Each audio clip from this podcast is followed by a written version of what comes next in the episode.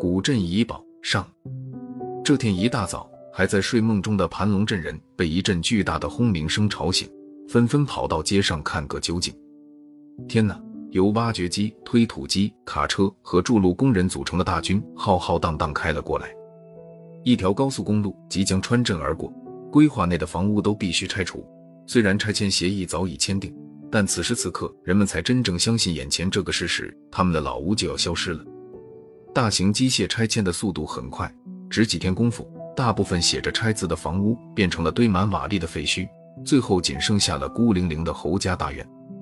这天刚要拆迁侯家大院，却被上头叫了暂停，说侯家大院是古建筑，要等市文管处鉴定后才能继续施工。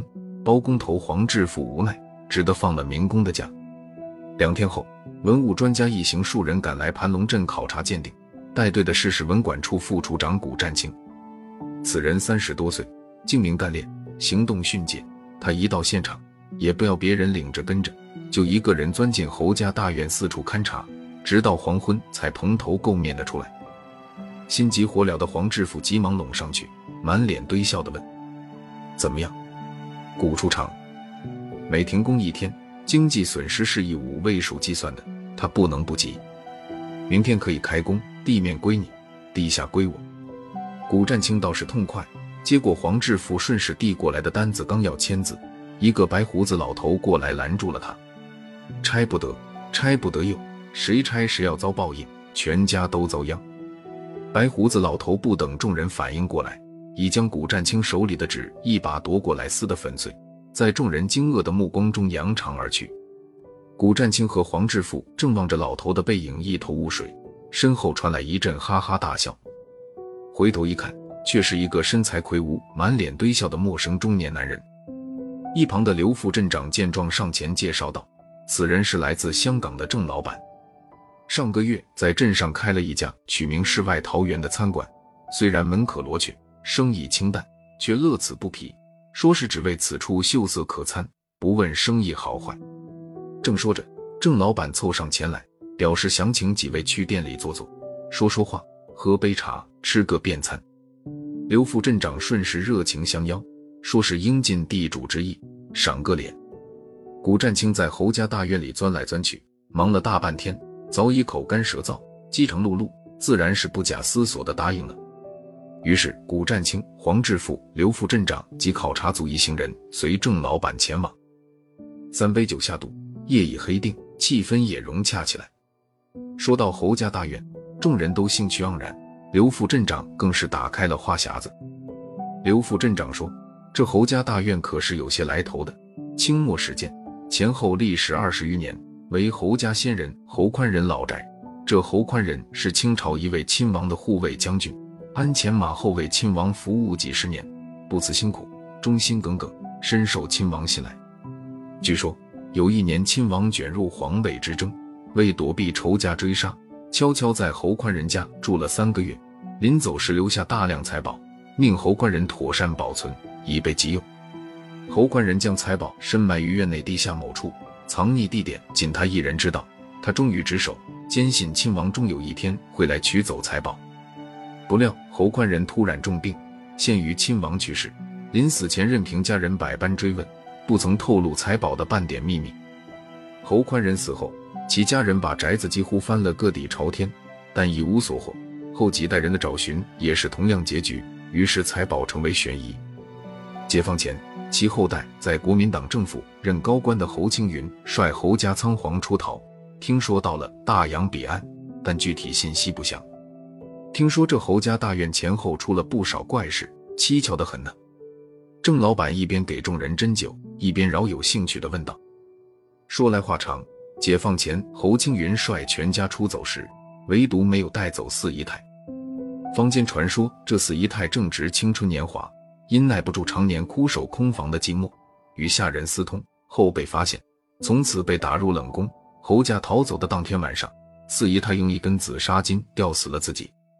解放后，侯家大院安排为供销社职工宿舍，先后住进十多户人家，但都因闹鬼搬了出去，院子从此闲置下来，而且一撂就是五十多年。这期间也有胆大的愣头青偷偷进去寻宝，却都无功而返。镇上还经常有人在晚上看到院子里房间窗户发出亮光，偶尔还听得到女人的哭声，怪瘆人的。刘副镇长说的风生水起，不曾注意众人已经渐渐变了脸色。郑老板见状，赶紧圆场，提议继续喝酒，但众人似乎各怀心事，都想走人了事。等到古战清终于说声散了吧，都纷纷响应，起身离席。忽然，郑老板一声惊叫，指着窗外说不出话来。众人一看，窗户玻璃上出现了一张人脸，紧紧贴在玻璃上，惨白失血，扭曲变形，丑陋无比。众人都吃了一惊，以为撞鬼。郑老板最先冲了出去，其他人也随之跟出门外。但黑暗中那人影早已不见了，好像什么都没有发生过。似乎刚才的一瞬间，人们产生了集体幻觉。一阵面面相觑后，大家散了。第二天一大早，机器轰鸣声再次响起。推土机、挖掘机、拖拉机和载重卡车在侯家大院周围往来穿梭，半天功夫便推倒了一大片房屋。大量的围观者一边叹息可惜，一边惊呼壮观。虽然侯家大院就在身边，但真正有机会、有胆量进去过的人凤毛麟角。今天算是开了眼界，见到了庐山真面目。时近中午，正干得热火朝天，一名挖掘机手突然大叫一声，停了手。黄志富闻讯赶来，看到机械下面隐约可见一块一米见方的青石板，按他的经验判断，这是封堵洞口用的石板。他立刻大喊道：“叫古处长来！”话音刚落，站在旁边看热闹的工人龙脸狗忽然滑下洞口，脖子上缠着一根紫砂巾，口吐白沫，手舞足蹈，嘴里喃喃有声，像陀螺般转了几圈后，一头栽到青石板上。都听老人言。吃亏在眼前，这回遭报应了吧？人们正一头雾水时，白胡子老头却已神鬼不知地站在洞口边，泼给黄志富一瓢冷水。黄志富白了老头一眼，叫几个工人下去抬着龙脸狗去镇卫生院抢救，另外叫来几个人拿来钢钎、铁锤，刚要撬开青石板，却被匆匆赶来的古战清制止住。你小子耳朵长毛了，记不得我有话在先吗？地上归你。地下归我。镇派出所杨所长接到古占清的电话，带领警员迅速赶到现场，一边将围观者驱散，一边用现场拆下的木板把青石板围了起来。古占清蹲在青石板上看了半天，爬上来只对杨所长说了一句话：“派两个警员守好，没有我的命令，谁也不许打开洞口。”说完扬长而去。谁也弄不懂古占清葫芦里卖什么药。可看看古战清有言不尽的样子，估摸着这出戏暂告一段落，想满足好奇心的愿望也暂时难以实现。看热闹的人们便渐渐散去。然而到了晚上，古战清却将警卫撤掉了，说是他已经查了侯家大院的相关资料，下面只是一条下水道排污管，并非什么藏宝处，用不着浪费人力。当然，没有人相信他的鬼话，这是个不受欢迎的怪人，搅乱了盘龙镇的平静。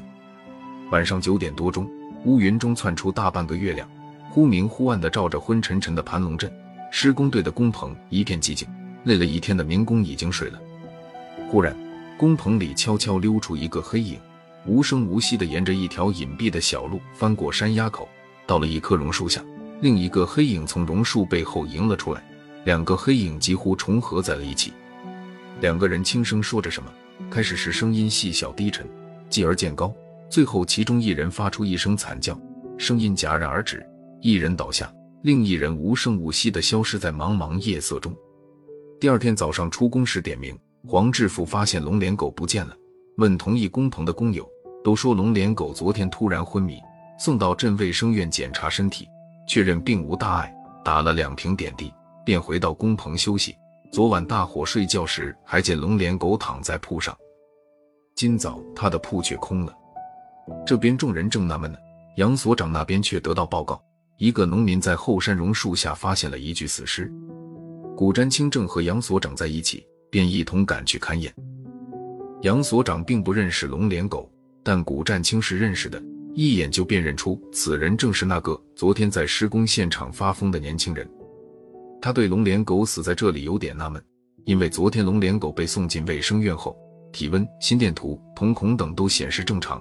打完两瓶点滴后，自己就走回去了，跟没事一般。那么他为什么会死在这里？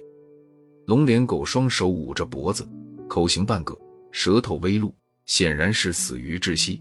颈部并无绳索勒痕，很可能被凶手的双手掐死。